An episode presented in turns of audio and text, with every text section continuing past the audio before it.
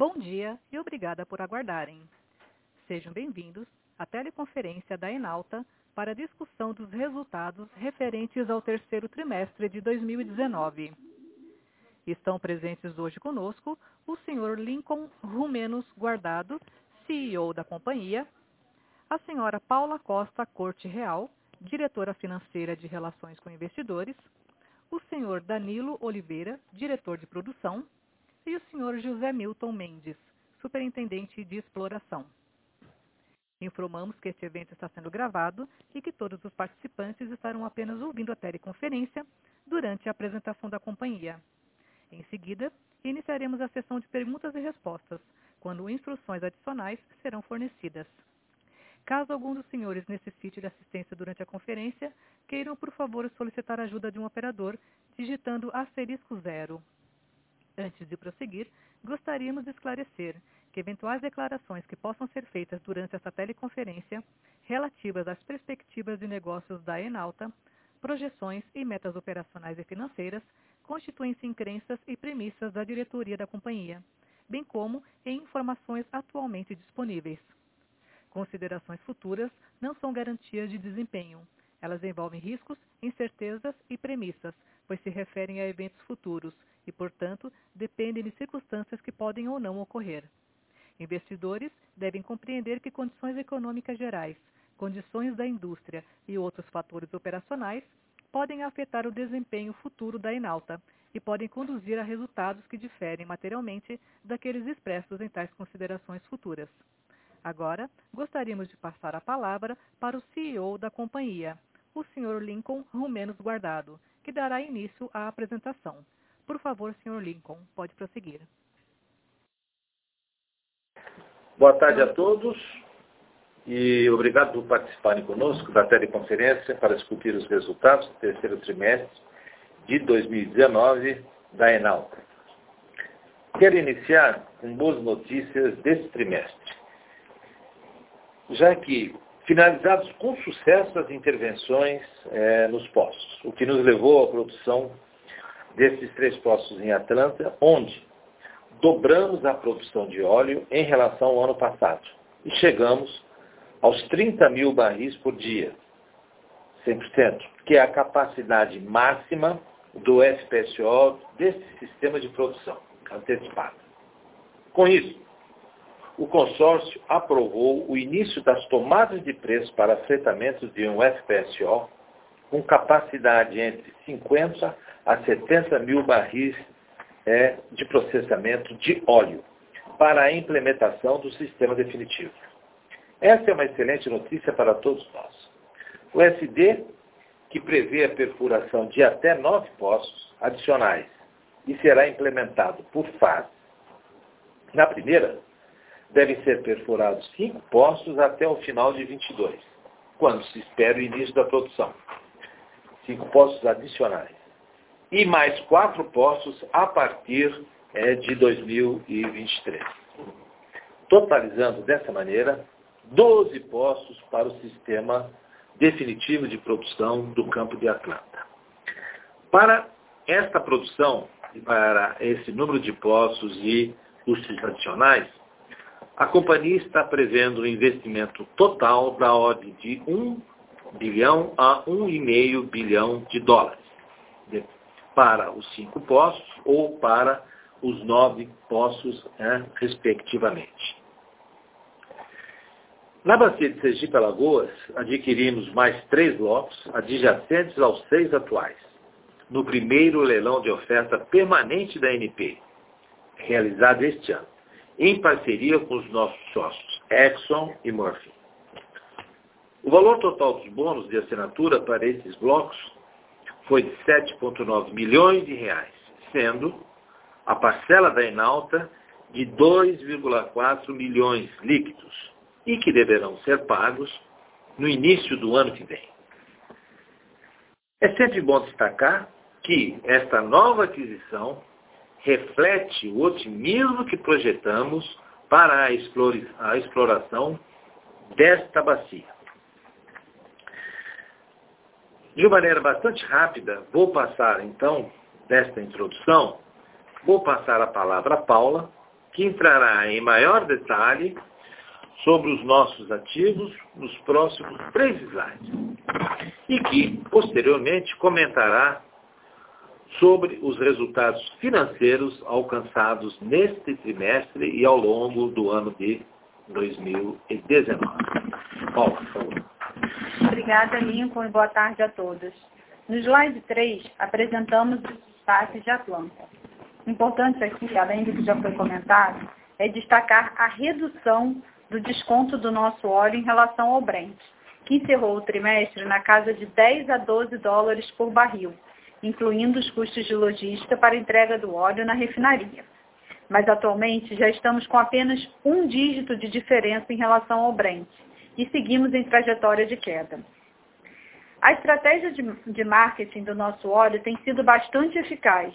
Temos conquistado novos e relevantes clientes localizados no Golfo do México, costa oeste americana e também na Índia e Singapura, o que demonstra um interesse crescente de refinadores pelo óleo de Atlanta e nos dá o conforto para a colocação do nosso óleo no sistema definitivo.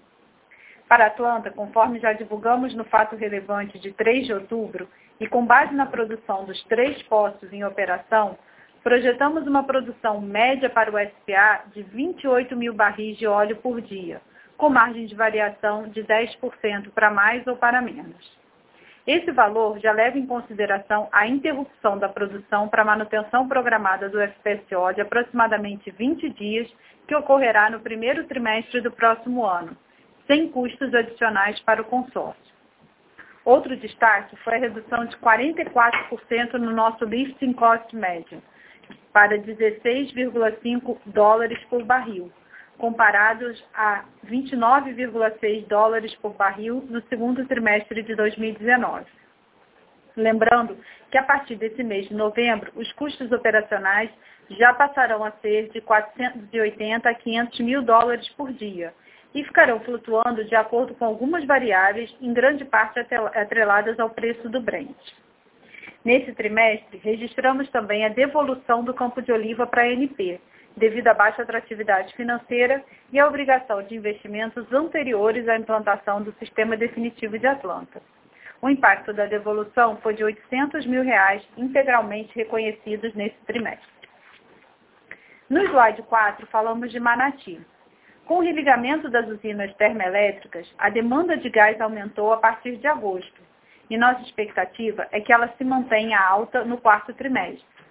A produção média diária de gás no trimestre ficou em 3,8 milhões de metros cúbicos por dia, inferior ao mesmo trimestre do ano passado.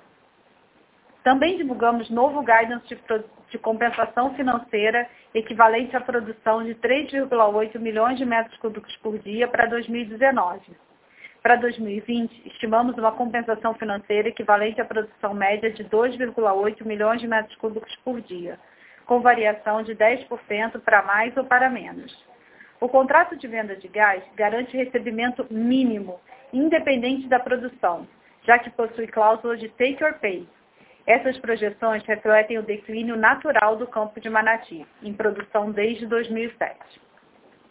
Entrando agora na parte dos destaques financeiros, no slide 5, vocês podem ver que a nossa receita cresceu 72% trimestre a trimestre e 42% no ano a ano, em função tanto do incremento da produção quanto da redução do desconto do óleo de Atlanta, conforme já mencionei.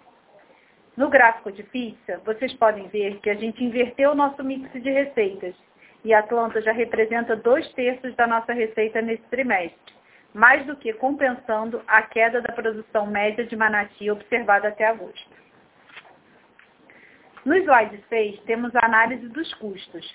Os custos operacionais totais subiram 64% na comparação entre o terceiro trimestre de 2019 e o terceiro trimestre de 2018, menos que a receita no período, já incluindo aí o impacto no trimestre de 58 milhões de reais referentes às intervenções nos postos do campo de Atlanta. Tivemos vários impactos com a adoção do IFRS 16 aumento de 62,9 milhões de reais nos custos operacionais, parcialmente compensados por, pela depreciação de 52,7 milhões de reais. Deste montante, 29,8 milhões de reais referem-se ao impacto positivo nos custos referentes à adoção do IFRS 16 em contratos do campo de Manati. Com isso, o aumento líquido nos custos em função da adoção da nova norma contábil do IFRS 16 foi de 10,2 milhões de reais. Vale destacar aqui também que os custos operacionais do campo de Manati caíram 45% em relação aos nove meses de 2018, refletindo menores royalties, menores participações, participação especial, PID e depreciação, devido à produção média no período. No slide 7, temos as despesas gerais administrativas e gastos exploratórios.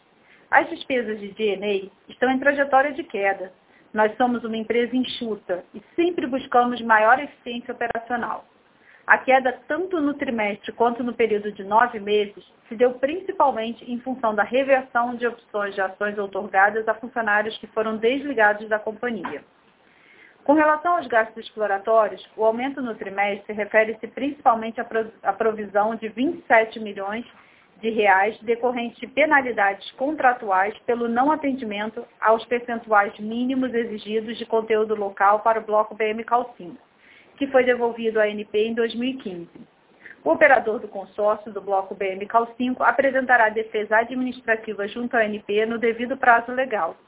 Tal defesa contemplará, dentre outros pontos, a suspensão desse processo diante da possibilidade de realização de um termo de ajustamento de conduta, TAC, conforme possibilidade ainda em discussão.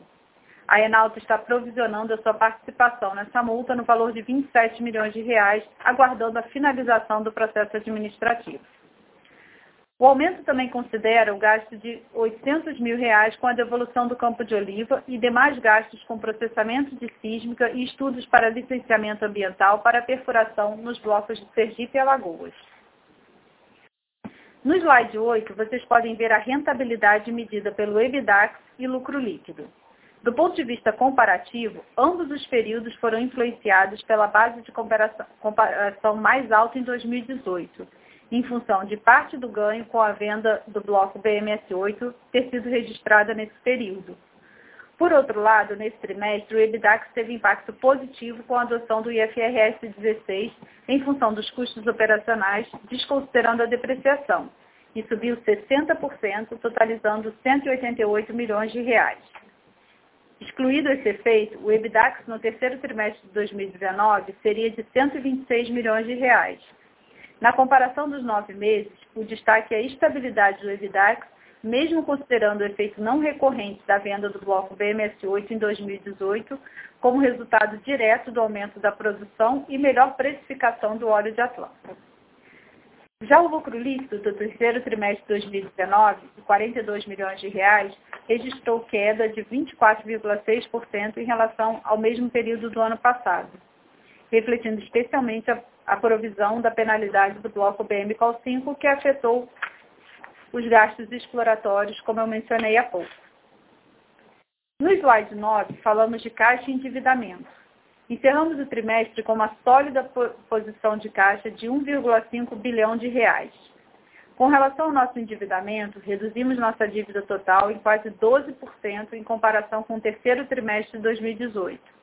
Mesmo contando com a geração de caixa do SPA de Atlanta e, com os recursos próprios da Enalta para financiar os investimentos necessários no sistema definitivo de Atlanta, estamos estudando outras formas de alavancagem para esses investimentos, utilizando fontes de capital de longo prazo de terceiros. Além de formas tradicionais, como debêntures e bonds, também consideramos outro, outros modelos focados no projeto, como o Reserve Based Lending, um financiamento cuja, garantia, cuja estrutura de garantia se baseia no valor das reservas da concessão, e o repagamento do financiamento vem das receitas provenientes da venda do óleo produzido no campo. Com isso, estaremos otimizando nossa estrutura de capital e mantendo a liquidez da companhia. Vou passar agora a palavra para o Lincoln, que falará do nosso CAPEX e perspectivas futuras da companhia. Lincoln. Obrigado, Paulo. Seguindo para o slide 10, CAPEX. Vocês podem ver que a abertura dos investimentos projetados para 2019 e 2020 nessa figura. No terceiro trimestre, o CAPEX totalizou 13 milhões de dólares, com a maior parte, ou 78%, dispendidos no campo de Atlanta, no valor de 10,2 milhões de dólares. Deveremos encerrar o ano de 2019 com um CAPEX total de 63 milhões de dólares, conforme projetado, em comparação com 73 milhões de dólares de 2018, que foi o ano em que tivemos os investimentos em Atlanta nos primeiros poços, antes do início da produção, especificamente a interligação dos poços ao FPSO. A maior parte desses investimentos projetados para 2019, ou cerca de 42 milhões de dólares, referem-se ao campo de Atlanta, já incluindo a perfuração do terceiro poço, que por sinal ficou abaixo da, do nosso budget esperado. Os recursos restantes foram direcionados principalmente para os investimentos nos blocos da bacia de Sergipe e Alagoas. Para 2020, temos um programa agressivo de investimentos, orçado em 125 milhões de dólares, que é praticamente o dobro do nosso CAPEX de 2019. Aproximadamente 70% desses gastos, ou 90 milhões de dólares, já foram alocados para o desenvolvimento do campo de Atlanta, à medida que evoluímos no SPA para o sistema definitivo. Também estamos planejando iniciar as aquisições de equipamentos visando a perfuração futura de um poço na bacia de Sergipe, Alagoas. No slide 11, trazemos os destaques de, dos nossos outros ativos exploratórios. Como já mencionado no início, realizamos nesse trimestre a aquisição de três poços, ou três blocos, na verdade, adicionais na bacia de Sergipe Alagoas. E mantivemos nossa participação. Portanto, temos agora 30% de nove blocos naquela é, bacia. O consórcio vai continuar avaliando os dados sísmicos dos primeiros três blocos já recebidos e os dados definitivos deverão estar processados ao longo de 2020. O pedido de licença ambiental para a operação de perfuração na área já está em andamento junto ao IBAMA e pretendemos iniciar no programa de perfuração entre o final de 2020 e o início de 2021. Com relação ao processo de farm-out dos blocos de Pama e Foz do Amazonas, ele foi interrompido em função da incerteza quanto à data de obtenção da licença de perfuração. Vale destacar que recebemos manifestações de interesse de diversas companhias e devemos retomar esse processo na medida que haja progressão nas licenças de perfuração. Não necessariamente só da nossa área, mas de toda a margem equatorial, já que isso é, sem dúvida, um componente importante para qualquer é, decisão de investimento das companhias e nossa também.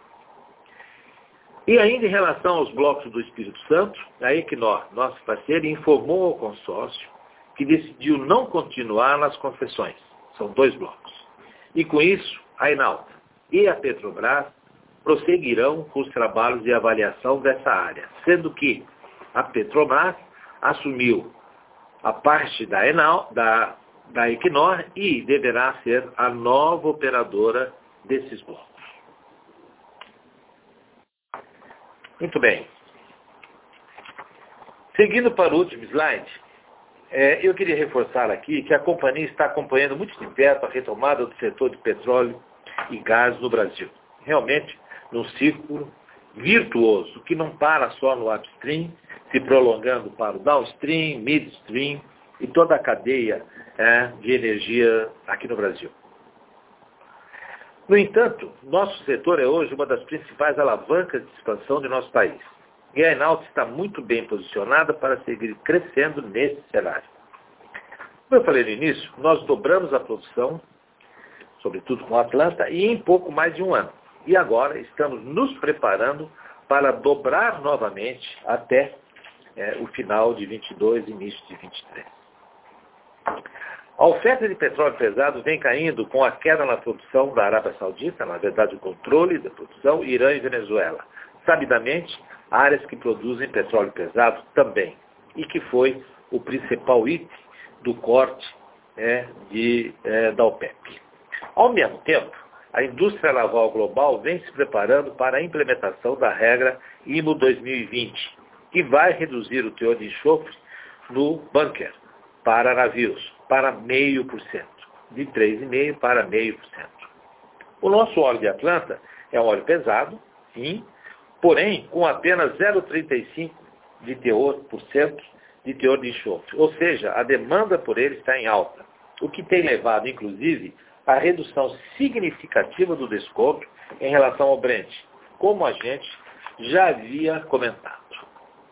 Também do ponto de vista do setor de gás, o governo federal lançou um novo mercado de gás, que é um programa voltado a dinamizar o mercado de gás natural, por meio de maior competição, incentivo a investimentos em infraestrutura e escoamento, processamento, transporte e distribuição, ou seja, toda a cadeia de valor. O programa também vai buscar um melhor aproveitamento do gás oriundo do pré-sal, em que também deverá se inserir ao longo desses próximos anos a bacia de Sergipe Alagoas, sabidamente portadora de gás e onde detemos participação em nove blocos. Mas eu ressalvo que o objetivo principal dessa bacia continua sendo óleo e óleo de excelente qualidade. Portanto, estamos bastante animados com nossas perspectivas e quero reforçar aqui que teremos uma forte expansão nos próximos anos, com o sistema definitivo de Atlanta e o início da perfuração em Sergipe Alagoas. Reforço que a Enalta é uma especialista em Brasil e temos um sólido track record no estabelecimento de parcerias comerciais com empresas globais que estejam no país ou ingressando no país. Também seguimos interessados em adquirir participação no pré-sal, como uma estratégia de médio e longo prazo, e que esteja em consonância com nossa capacidade financeira de curto e também de longo prazo. Com isso, agora eu quero iniciar com vocês a sessão de perguntas e respostas. Peladora, por favor. Senhoras e senhores, iniciaremos agora a sessão de perguntas e respostas. Para fazer uma pergunta, por favor digitem asterisco 1. Para retirar a pergunta da lista, digitem asterisco 2. A nossa primeira pergunta é de Leonardo Marcondes, do Itaú BBA. É, boa tarde, Lincoln. Paula, obrigado por pegar minhas perguntas. É, bom, eu tenho duas perguntas. A primeira é em relação ao desconto, ao desconto do, em relação ao Brent em Atlanta, tá? É, vocês mencionaram que caiu para um valor de entre 10 e 12 dólares por barril no final do, do, terceiro TRI e que continuou caindo ainda mais nesse quarto TRI, né? Mas eu gostaria de saber se vocês poderiam dar um pouco mais de cor é, em relação ao que, que vocês já estão vendo nesse TRI e quais são as expectativas para o ano que vem, ainda mais com a implementação do IMO aí, né? É, bom, minha segunda pergunta é relacionada ao sistema definitivo de Atlanta. Queria saber se vocês poderiam dar um pouco mais de cor aqui, tá? Sabendo, é, saber como vocês estão vendo o mercado de FPSO e quando vocês esperam finalizar barra anunciar essa, a, a contratação da, desse sistema definitivo, tá? Essas são minhas perguntas. Obrigado.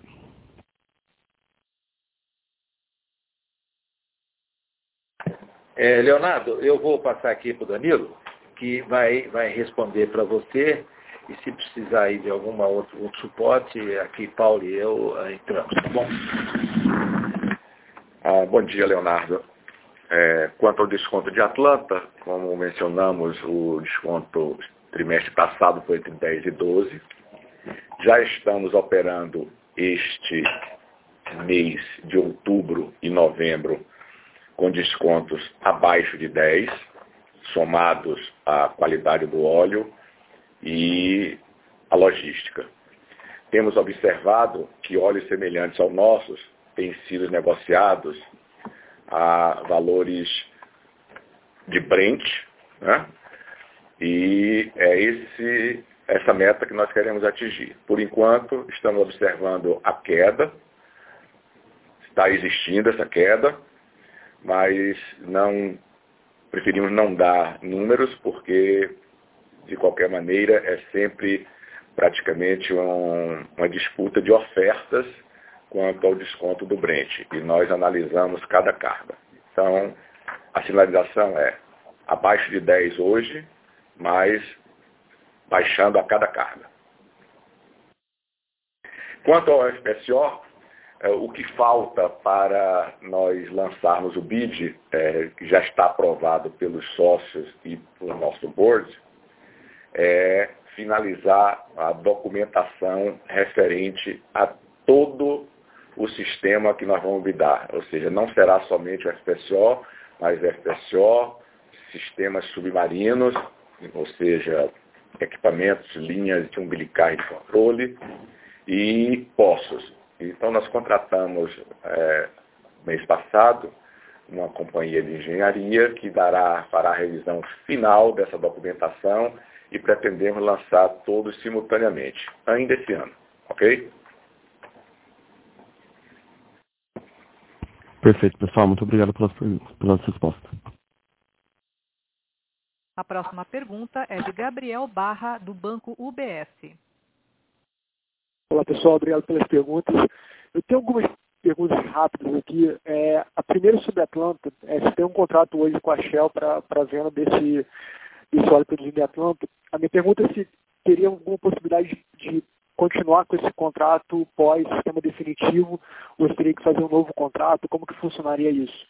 É, segunda pergunta, é, o Optics de Atlanta, referente à, à intervenção dos dois primeiros poços, é, tinha sido falado um valor em torno de 45 milhões de dólares, acabou que veio é, um pouco abaixo desse valor. É, acredito que teve um pouco de eficiência, é, um ganho de eficiência nessa conta, mas tem alguma coisa que pode ter escorregado para o próximo trimestre. É, minha pergunta é essa. E em relação à PAMA e Foz Amazonas, existe alguma data, target, para tentar resolver esse problema com, com os órgãos ambientais? Obrigado.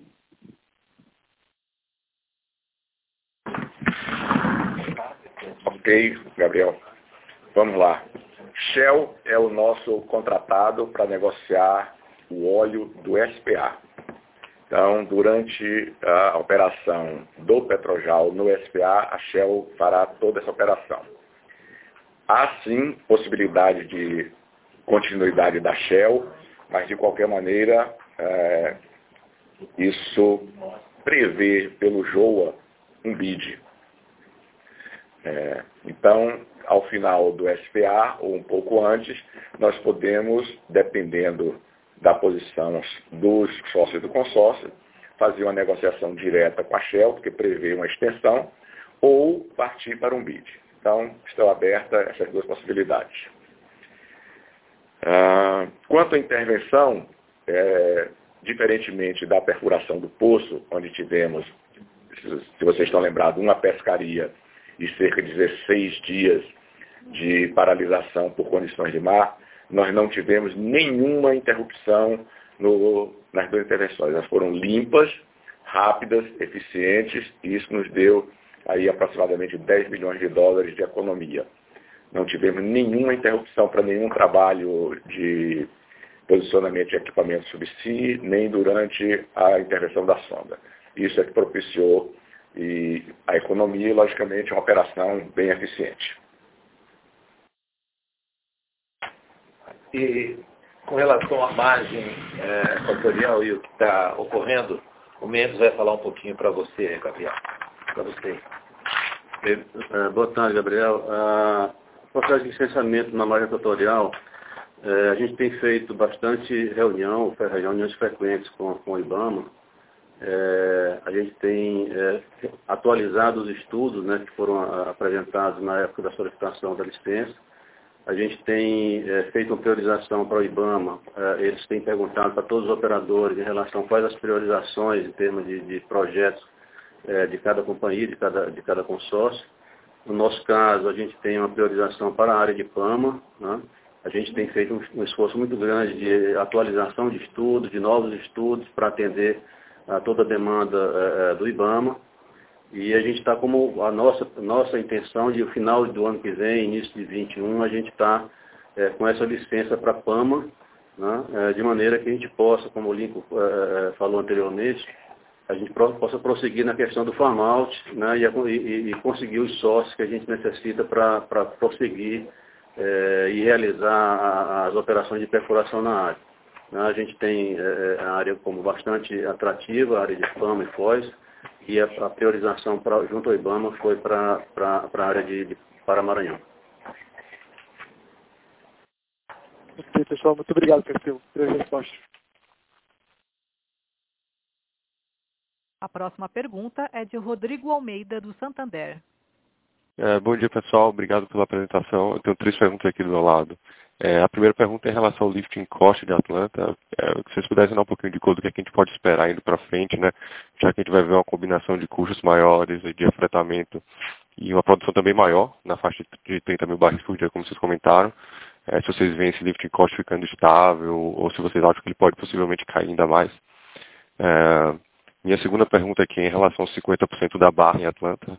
É, se vocês veem uma possibilidade de eventualmente adquirir uma participação do lado deles, Acho que se vocês pudessem eh, compartilhar com a gente aqui o que, é que vocês achariam de uma eventual oportunidade, é, seria interessante. E minha terceira pergunta aqui é relacionada à alocação de capital, que ficou claro aqui que vocês querem otimizar a estrutura, mas você já tem em mente alguma meta de alavancagem depois do sistema definitivo de Atlanta? É, assim, em outras palavras, é, qual porcentagem do sistema definitivo vocês pensariam em, financiar usando dívida? É,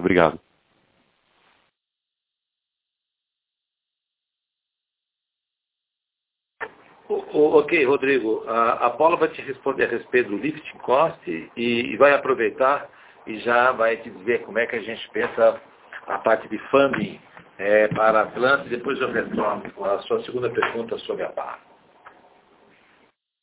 Oi, Rodrigo. É, bom dia. Com relação ao lift cost de Atlanta, a gente está falando agora a partir de novembro de um custo operacional entre 480 e 500 mil dólares por dia. Isso porque é, o contrato de afetamento da FPSO ele retoma as tarifas a, a, aos valores originais, né? A gente termina aquele período dos primeiros 18 meses onde a gente tinha um desconto associado é, a esse contrato. E ele tem algumas variáveis é, que podem modificar um pouco esse custo, uma grande parte delas associada ao Brent. Partindo desse custo base, né, de entre 480 e 500 mil dólares por dia, e o nosso guidance de produção em torno de 28 mil dólares, 28 mil barris por dia, a gente está falando aí num lifting cost de 18, 19 dólares por barril. É isso que a gente espera aqui para frente. Agora, lembrando que esse custo ele tem algumas variáveis, como a gente colocou, é, contratuais, que podem é, trazer um, alguma mudança ao longo do tempo. Mas o que a gente está vendo é algo em torno de 18, é, 19 dólares por barril. É, com relação, passando para sua terceira pergunta, e depois eu volto ao Lincoln para falar sobre a nossa é, estratégia em relação à, Atlanta, é, da participação da Barra, inclusive. É, com relação à alocação de capital para Atlanta, eu acho que agora, para o definitivo, a gente vê grande chance de alavancar o projeto, né, dado que é, uma boa parte dos riscos associados à implementação do, do, projeto já foram mitigados, a gente já conhece o comportamento reservatório, é, a produtividade dos poços, é, as notícias foram cada vez melhores associadas a, a esse campo, então a gente vê aí um, um espaço importante para alavancar e melhorar nossa estrutura, estrutura de capital, porque hoje a gente está muito focado é, em capital próprio nos nossos projetos. É, para o definitivo, acho que a gente consegue alavancar em torno de 60% do CAPEX que a gente tem. Isso grandes números, são as primeiras modelagens que a gente está fazendo, mesmo porque o próprio desenho do definitivo ainda está sendo discutido internamente. A gente ainda está é, definindo o tamanho do FPSO, acho que isso passa, tudo isso passa pela é, pelo bid do FPSO, contratação do FPSO, qual é o tamanho do FPSO, qual é a curva de produção. Então, em grandes números, eu diria que a gente tem uma alavancagem em torno de 60%, ou podendo ser um pouquinho mais do CAPEX, 60%, 70% do CAPEX, é, o que leva a gente a níveis de, é, de dívida líquida EBITDA em torno de, sei lá, 1,5 a 2. Né? Então, assim, patamares ainda bastante confortáveis é, de alavancagem do projeto. Mas, de novo, esses números eles ainda estão sendo discutidos dependendo do desenho que a gente tenha é, para o projeto. A gente vai ter um arquiteto de 50, de 70 mil barris, a gente vai perfurar de fato os nove poços adicionais, terminar com 12 poços, né, já que a gente vai ter esse projeto faseado. Então é importante também que a gente vai ter primeiro a perfuração de cinco poços, e aí no segundo momento a perfuração de até quatro poços adicionais. Então, é, a geração de caixa dessa primeira fase também ajuda a gente a financiar é, os, os, últimos quatro postos. Então, tudo isso entra dentro da equação do projeto. Mas a gente está vendo aí uma perspectiva boa para alavancagem, o que melhoraria muito a estrutura de capital da companhia. Vou passar para o Lincoln agora para comentar sobre a participação em Atlanta. Bom, bom Rodrigo, ah, é, de fato é, é, sabido que a Barra tem, tem o interesse é, em, em, vender é, o, a sua participação é, no, no campo de Atlanta. E o que a gente tem verificado nesses, nesses últimos dois anos, talvez, mas sobretudo nesse último ano, é um incremento, uma valorização, na nossa opinião, brutal de Atlanta. É, realmente, Atlanta se tornou hoje um grande negócio. Né? Nós temos um, uma estabilidade na, na produção, temos uma estabilidade de preço, temos um incremento, como já comentado pelo Danilo, a respeito é, do desconto em relação ao Brant, favorecido por fatores circunstanciais de, de, de, alguns países, por fatores estruturais, como é a IMO, que veio aí para ficar e que vai ter realmente desenlace, na nossa opinião, é, de médio e longo prazo na, na, na comercialização desse tipo de óleo. Então, Atlanta, olhando e comparando aquilo que tem acontecido no Brasil, e vou tirar fora sem dúvida, a sessão onerosa, que é de outra natureza, outra magnitude, que não dá para se comparar, mas olhando os últimos deals que têm ocorrido no Brasil, Atlanta, sem dúvida, na nossa opinião, é, sobra. Né? A Atlanta tem hoje um 2P de 224 milhões de barris, podendo ir a 3P a 250, 255 milhões ainda, que precisa, obviamente, de alguma comprovação. E, e, então, a Atlanta hoje, como a Barra está fazendo, e eu não tenho aqui a procuração de, de ser um vendedor para a Barra, né? É, é, a Barra está vendendo algo então, em torno de 120 milhões de barris, 110 milhões de barris. Realmente, dos últimos dias que nós temos observado, não, não existem volumes compatíveis é, com essa magnitude. Então, Atlanta é, sem dúvida, uma excelente oportunidade que quem entrar quem quer entrar jogando no Brasil e, eventualmente, quem quer incrementar sua produção.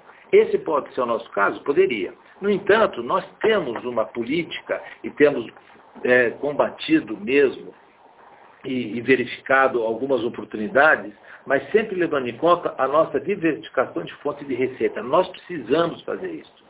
Nós já estamos vendo é, Manati terminando sua produção entre 23 e 24, e a gente olha é, para qualquer escalada que a gente possa fazer em Atlanta é, versus o que a gente vai poder fazer ao longo desses próximos anos. Então, em princípio, né, em princípio, que a gente não sabe qual é o valor de venda, nós temos algumas prerrogativas em relação à venda, né, atribuídas através do JOA, por sermos sócios, etc. É, porém, é, em princípio, nós mantemos a nossa ideia de diversificar nossas fontes de receita, como uma forma de estabilização né, para que a gente possa planejar o nosso, o nosso a alocação de capital, planejamento financeiro e etc. Então, em princípio, a gente não estaria olhando para essa compra. É em princípio, que vai, sem dúvida nenhuma, é, depender de que valor ela vai, vai estar vendendo. Mas para nós, Atlanta, tá certo? Seja pertencendo à barra ou não, né, ou a quem possa vir, teve uma valorização significativa, olhando os resultados que ela está obtendo e é, com a produção, né, a decisão do SD, o incremento da produção e ah, os efeitos comerciais é, que o mercado tem proporcionado a este óleo. Então, é uma boa oportunidade, sem dúvida, mas para nós ainda está é, a preconização é para diversificação da receita e não um escalonamento, não um estaqueamento e uma dependência única de um único campo. Mas isso nós só vamos saber a partir é, do processo que a Barra é, deverá iniciar, ou se já não iniciou, não sabemos. Ok? Tá claro, pessoal. Muito obrigado pelas respostas e parabéns pelo resultado. A próxima pergunta é de Fernanda Cunha, do Citibank. É, boa tarde a todos. Obrigada por pegar minha pergunta. A minha primeira é com relação a Carcará. Eu queria só voltar no CAPEX que foi mencionado, que vocês falaram que é em torno de 1 bi a 1,5 bilhões. É, eu queria ver se vocês podiam dar um pouquinho mais de granularidade do, é, de como é que vai ser o breakdown entre drilling, completação.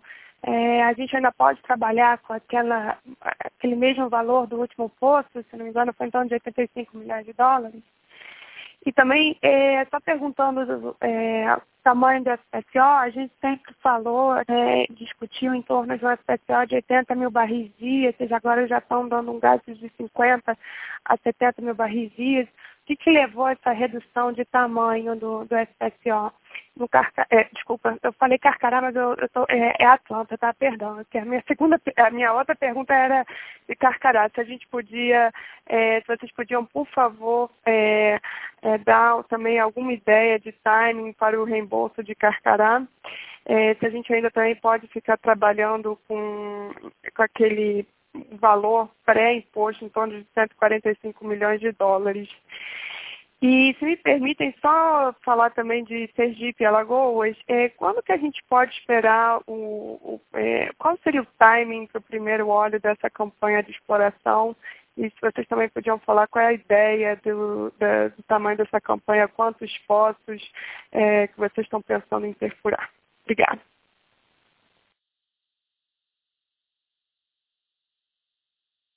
É, ah, muito bem, Fernanda. você bem que você corrigiu. Mas se fosse Carcará, é, ia ser por aí também. Ia ser por aí também. Os 10% provavelmente ia ser perto, é, perto desse mesmo, é, desse mesmo valor, né?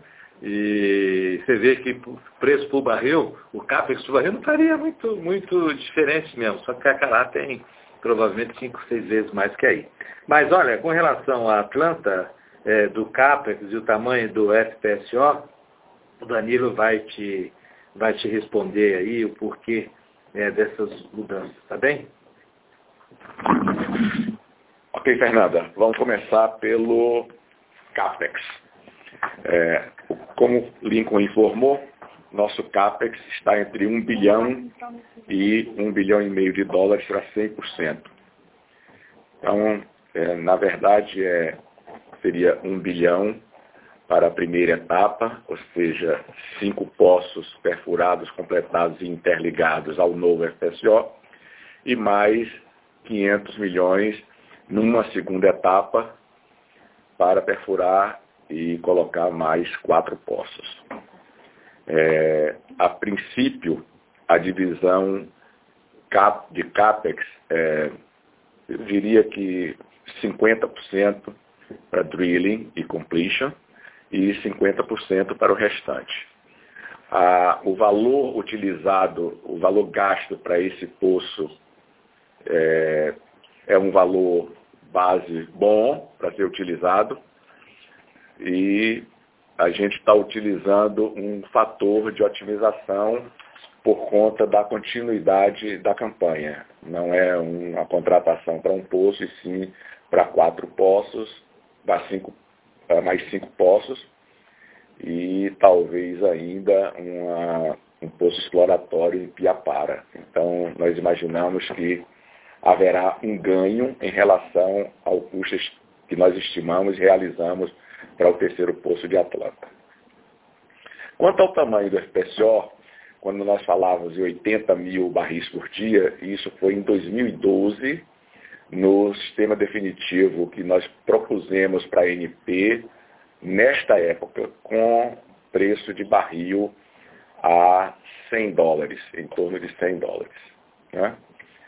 A partir da queda do dólar, da crise mundial, nós reformulamos isso já há algum tempo e nós viemos falando em uma diminuição, um escalonamento desse desenvolvimento de Atlanta. Nós chegamos a falar, há muito tempo falamos 70 mil, e nos últimos, nas últimas conversas que temos tido, é, ressaltamos a possibilidade de ser de 50 mil a 70 mil. E é isso que nós vamos para o BID.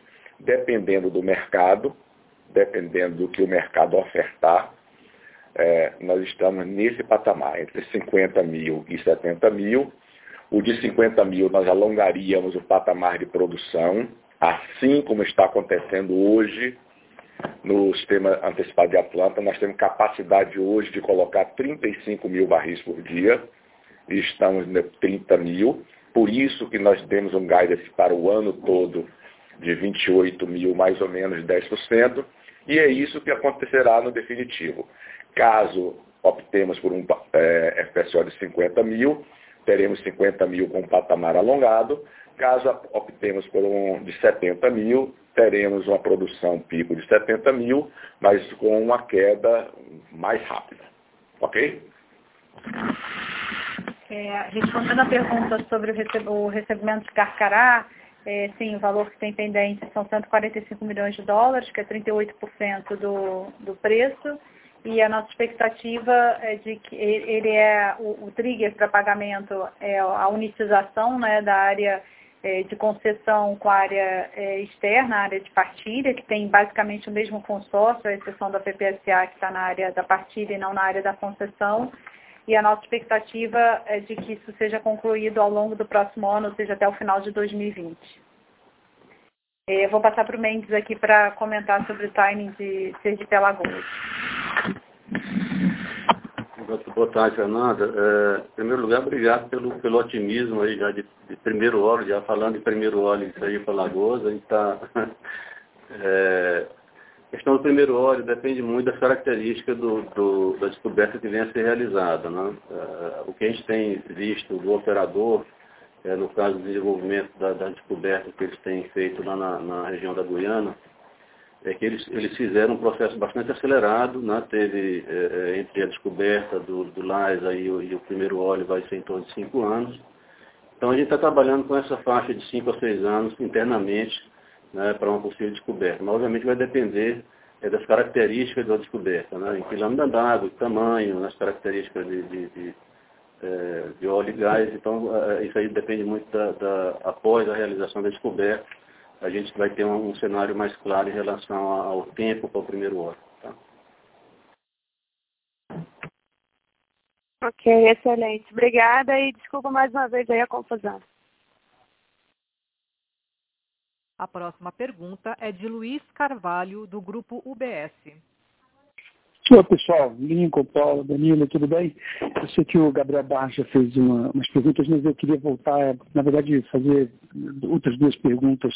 A primeira, Lincoln, se puder ajudar a gente a entender é, como é que essa dinâmica do leilão da sexta rodada, é, na visão de vocês, eu até vi uma reportagem é, com uma entrevista com algumas, algumas falas suas, mas se você puder dar um pouco mais de detalhe, como é que foi a dinâmica, por que, que vocês acreditam que não teve bid para as outras, para as outras áreas? É, essa é a primeira pergunta. E a segunda pergunta, é, acho que um, um dos, dos riscos que a gente, que a gente vê pelo case é, em relação aos compromissos de, de CAPEX para frente. Na verdade, vocês estão hoje com aproximadamente 1,2 bi de reais em caixa. Se eu não me engano, Paula vai lembrar disso, acho que é exatamente quando vocês levantaram no IPO há exatos 10 anos atrás. É, mas hoje vocês têm um compromisso eventual é, é, de caixa para frente, com o desenvolvimento de Atlanta e com Sergipe Alagoas e eventuais outras, é, outras, outras frentes, até vocês entraram, pelo menos estavam inscritos no evento da sexta rodada, é, que eventualmente vai, vai, vai fazer com que esse caixa seja drenado, vamos dizer assim, apesar da geração de caixa que vocês têm para frente. Só queria entender, talvez um pouco da Paula, como é que é a cabeça nesse sentido, é, dado que agora tem algumas outras possibilidades, pelo menos sendo estudadas como Reserve Based Lending, é, como é que está a cabeça de vocês do ponto de vista de alocação de capital e desembolso de caixa? Obrigado.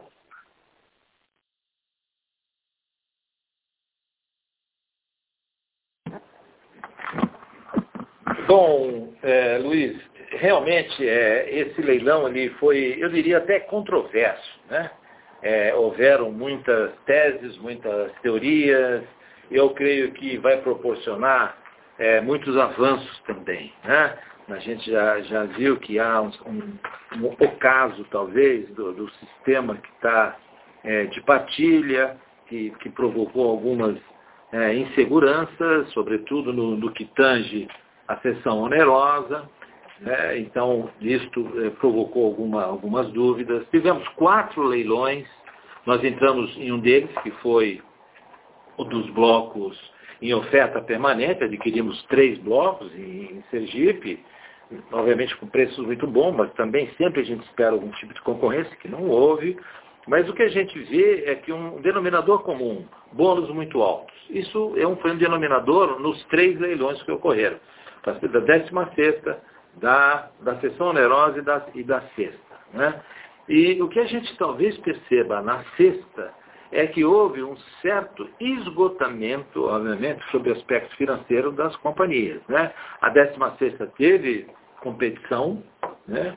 foram muito poucos blocos que, que não saíram, acho que um bloco, um ou dois blocos não saíram, mas os blocos que saíram foram é, de muita competição, com destaque para o bloco da, da Total, que venceu BP e Petrobras com 4 bilhões e alguma coisa, e sem dúvida houve uma exigência razoável de caixa. Na seção onerosa, ah, além dos bônus um, alguma falta, talvez, ainda de informação adequada para uma análise financeira também adequada das companhias quanto às negociações que com a ver, isso está sendo muito discutido no, no próprio, no próprio, na própria indústria. E na sexta, eu acho que houve um esgotamento, sim. Houve esgotamento dessa, é, dessa parte financeira que não permitiu, por exemplo, a Petrobras é, cobrir sozinha é, é, o restante dos 30% que ela já tinha direito. Ela tinha direito de 30%, obviamente, como é, foi difícil, provavelmente, a consecução de um consórcio, é, ela não, não seguiu à frente para cobrir os 100%. Nós podemos dizer, eu posso francamente dizer para vocês, que houve tentativas, e nós mesmos fizemos tentativas de participação. Mas a formação de um consórcio que convirja é, várias companhias, dado o montante é, de bônus que estava se exigindo ali, é, não é algo para se fazer entre uma ou duas companhias. Então, você precisa de mais companhias para que fechem, grandes ou pequenas, não interessa. É, precisa ter uma convergência, convergência do work interesse, da área, é, é, de, de, de, quanto que cada um vai ter, de quanto que vamos dar. E essa convergência foi difícil na medida que a capacidade, o espaço que tínhamos, a janela para este investimento estava extremamente constrangida pelo valor dos bônus. Então, isso foi um dificultador, que eu espero e toda a indústria espera que o governo reveja esses bônus, porque tem, tem competição, e ao mesmo tempo progrida na avaliação é, do, da real necessidade é, do contrato de partilha. Sem dúvida nenhuma, a Petrobras, é, dado que fez manifestação de várias áreas, levou algumas delas e teve uma grande vantagem com isso e, sem dúvida nenhuma, dada esta dificuldade, eu diria, sobretudo comercial e financeira, Petrobras foi a grande vencedora desse leilão,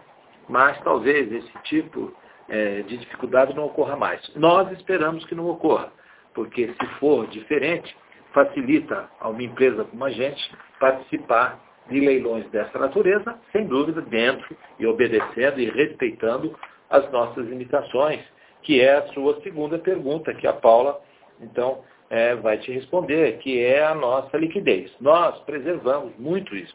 E eu posso te dizer é, que, tendo sempre isso em mente, né, não, não nos permitiu é, fechar algumas coisas. Mas não quer dizer que a gente desistiu do leilão. O leilão não foi bem, mas o pré-sal só está na sua infância no que diz respeito à prospectividade e à produção. Nós não temos dúvida quanto a isso. E eu passo a Paula, que então vai falar um pouco mais a respeito do caixa e do carro.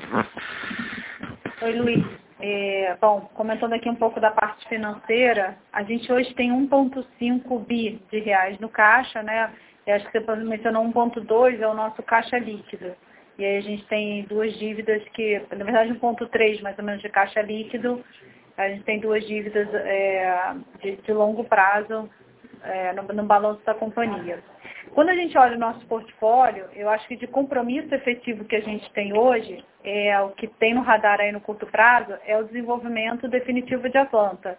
Que, como eu comentei antes, ele é, tem um espaço, sim, para alavancagem. Acho que é um projeto que já não tem mais risco é, de reservatório, risco exploratório, né, já é uma reserva conhecida, a produtividade dos poços é conhecida. Então, acho que a gente vê é, apetite para alavancagem, para dívida nesse projeto, que torna a nossa estrutura de capital também mais eficiente, mais saudável na companhia. Então, acho que a ideia é essa para financiar grande parte é, do, do CAPEX de desenvolvimento de Atlanta.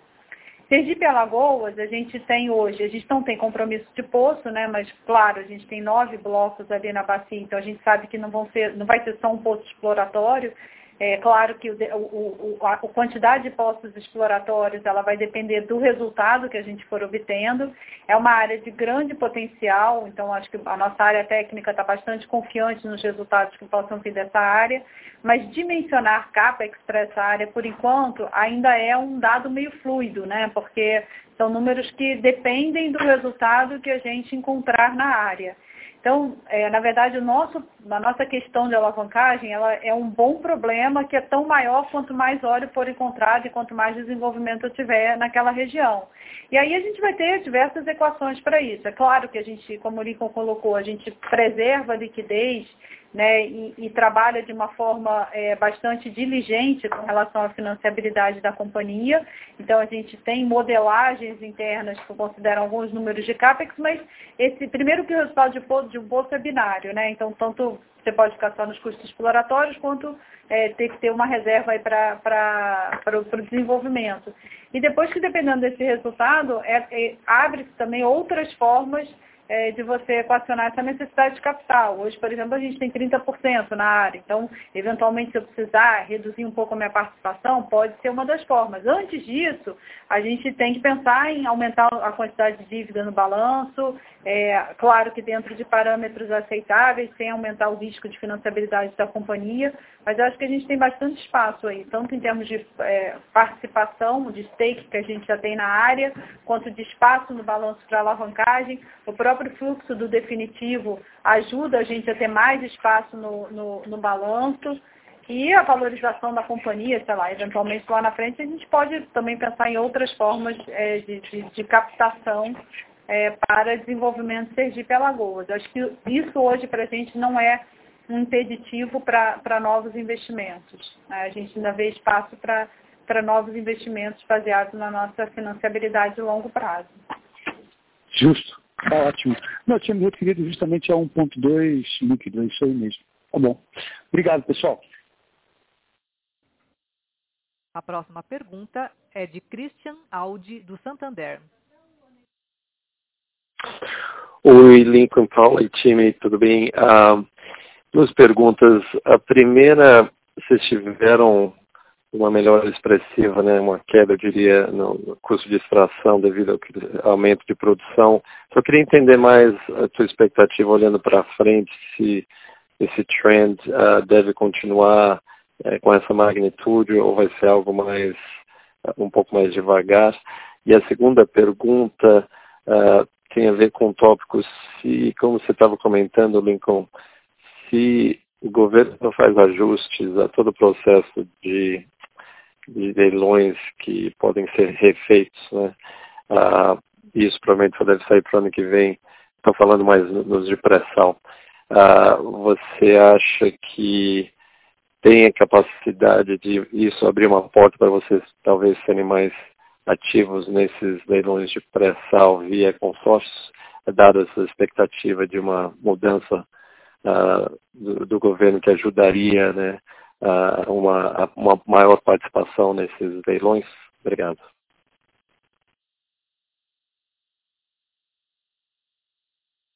É, Cristian, obrigado. É, com relação ao custo, o Danilo pode é, explicar um pouquinho mais e trazer um pouco mais de cor é, é, que, que a gente vai observar comendo a produção.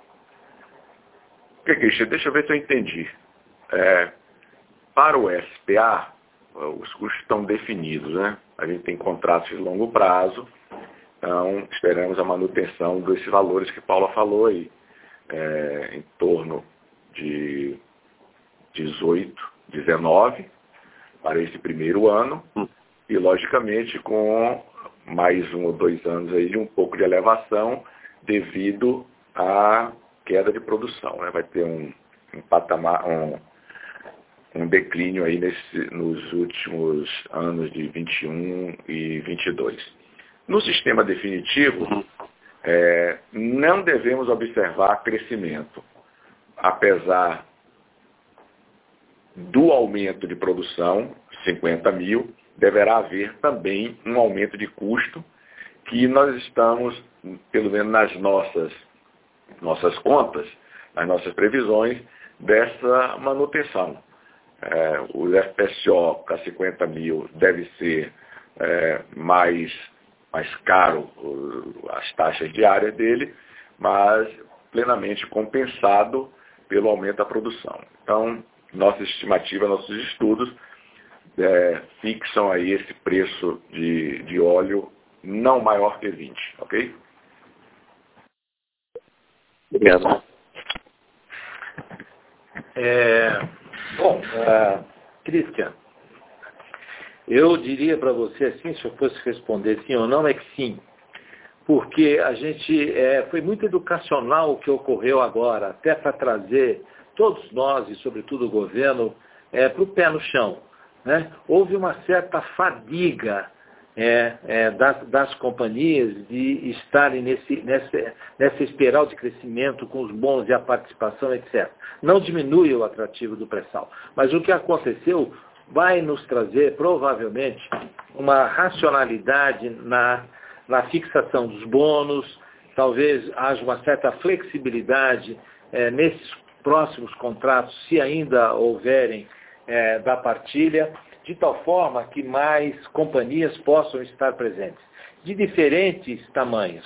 E quanto mais companhias tiver presente, quanto mais até operadores, e nós também poderemos até ser operador em pré-sal, porque a gente já tem, nós montamos a companhia para que faça isso. Mas quanto mais operadores tiverem, é, muito melhor para uma companhia do nosso tamanho porque a gente pode participar dentro daquelas condições que eu acabei de, de falar há pouco, é, dentro de, dos limites que a gente possa ter é, de, uma, de uma visão é, de diversificação de, de, fontes de receita, o pré-sal por ter alta prospectividade, baixo risco e etc., e com a infraestrutura crescente de escoamento que está já ocorrendo, é, permite a gente pensar no médio prazo em ter também essa, essa possível fonte.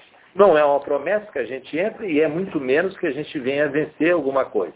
Mas eu vejo com bons olhos e vejo como uma melhora na possibilidade de uma eventual participação nossa é, com a, a, decorrência do que aconteceu nesses três leilões. Os três leilões foram extremamente educacionais para todos nós, para todos nós, né, e que porventura traga e continue trazendo é, novos participantes. Apesar de a gente ter visto isso com duas novas companhias, a KPI, que entrou, a Petronas, que chegou, e chegou bem, chegou forte, com muita disposição, isso foi, foi ótimo.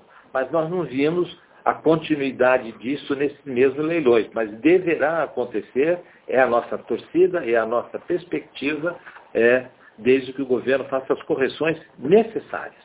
Ele precisa fazer essa correção, precisa fazer essa avaliação, e uh, eu creio que isso aumenta a, a chance de que a gente possa participar dentro dessas condições, olhar é, uh, o, o upfront e olhar também o longo prazo com relação aos, às exposições.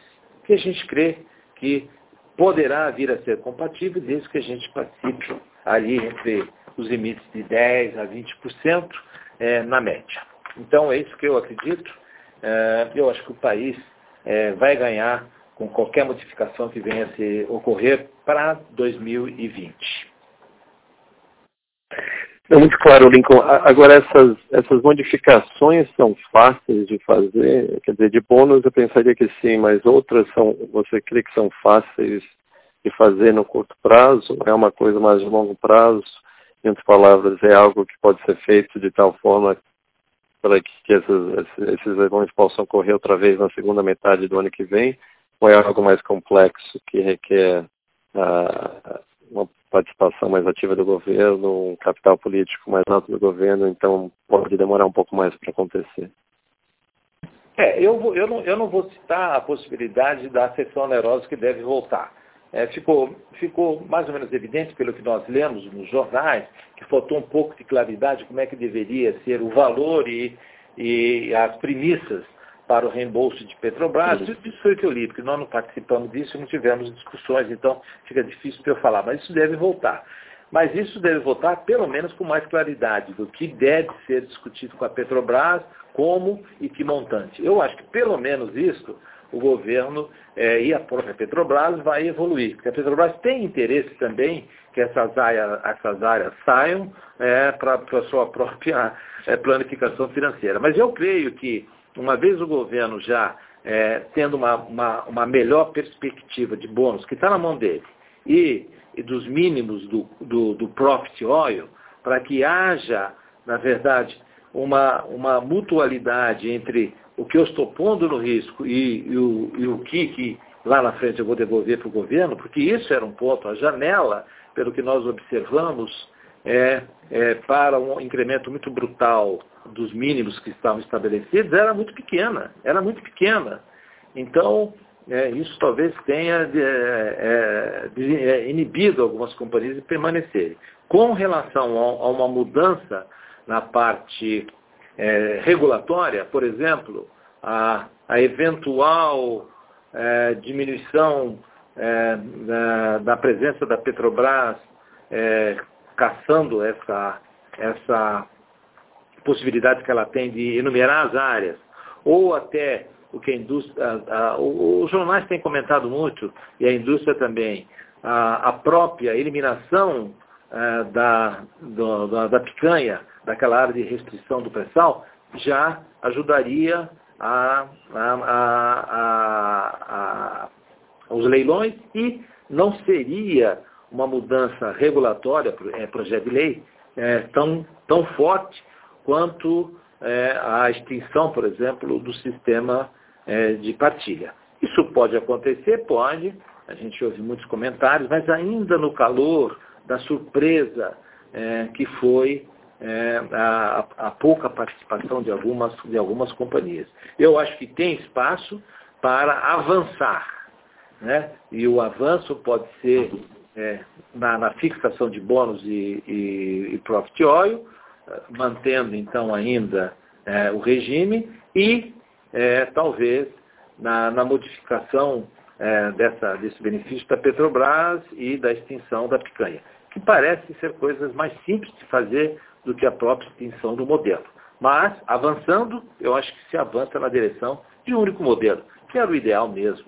Um único modelo de concessão, é mais clean é, e permite uma avaliação, é, sobretudo econômica e de governança, é, muito mais, mais fácil de ser feita e de ser avaliada. Eu acho que nós vamos evoluir. Perfeito, muito obrigado. A próxima pergunta vem da webcast e é de Vicente Zancan Frantes. A política de proventos em 2020 fica mantida ou haverá alteração em relação a 2019 e 2018? Bem, nós, uh, é o seguinte, nós já temos uma política pré-estabelecida de, de dividendos, que são 15 centavos por ação anual. É, essa política nós vemos mantendo desde 2013 e pretendemos continuar com essa política. Até que, na verdade, a gente venha ter um fluxo de caixa maior e previsível, obviamente nós poderíamos mudar esse tipo de coisa. Mas, por enquanto, para 2020, o que se espera é isso. Nós fizemos em 2019 e, e em 2018 uma distribuição que foi extemporânea de dividendos, é, sobretudo em função de um excesso de caixa que a gente tinha, da menor utilização para a implementação da nossa política de participação naquele momento e nesse ano também, sobretudo voltada é, para Sergipe Alagoas, e isso é, conseguimos cumprir a estratégia estabelecida e dessa forma nós decidimos então fazer essas duas distribuições, 2018 e 2019.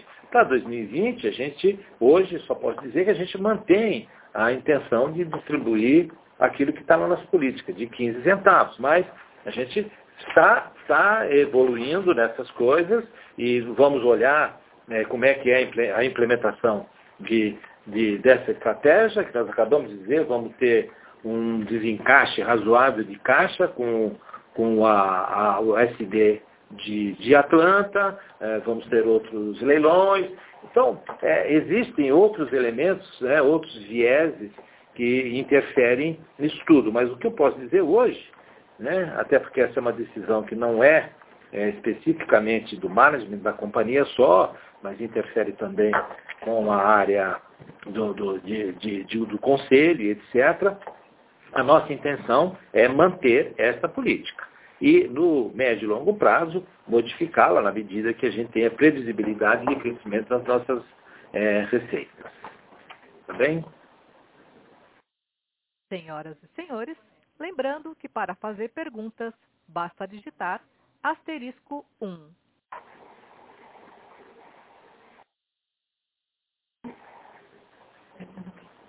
Encerramos nesse momento a sessão de perguntas e respostas. Gostaria de passar a palavra ao Sr. Lincoln Guardado para as considerações finais. Bem, meus amigos, eu agradeço muito a presença de todos, as perguntas que foram realmente bastante elucidativas, eu acho que deu, deu um pouco mais de cor, inclusive, à nossa apresentação.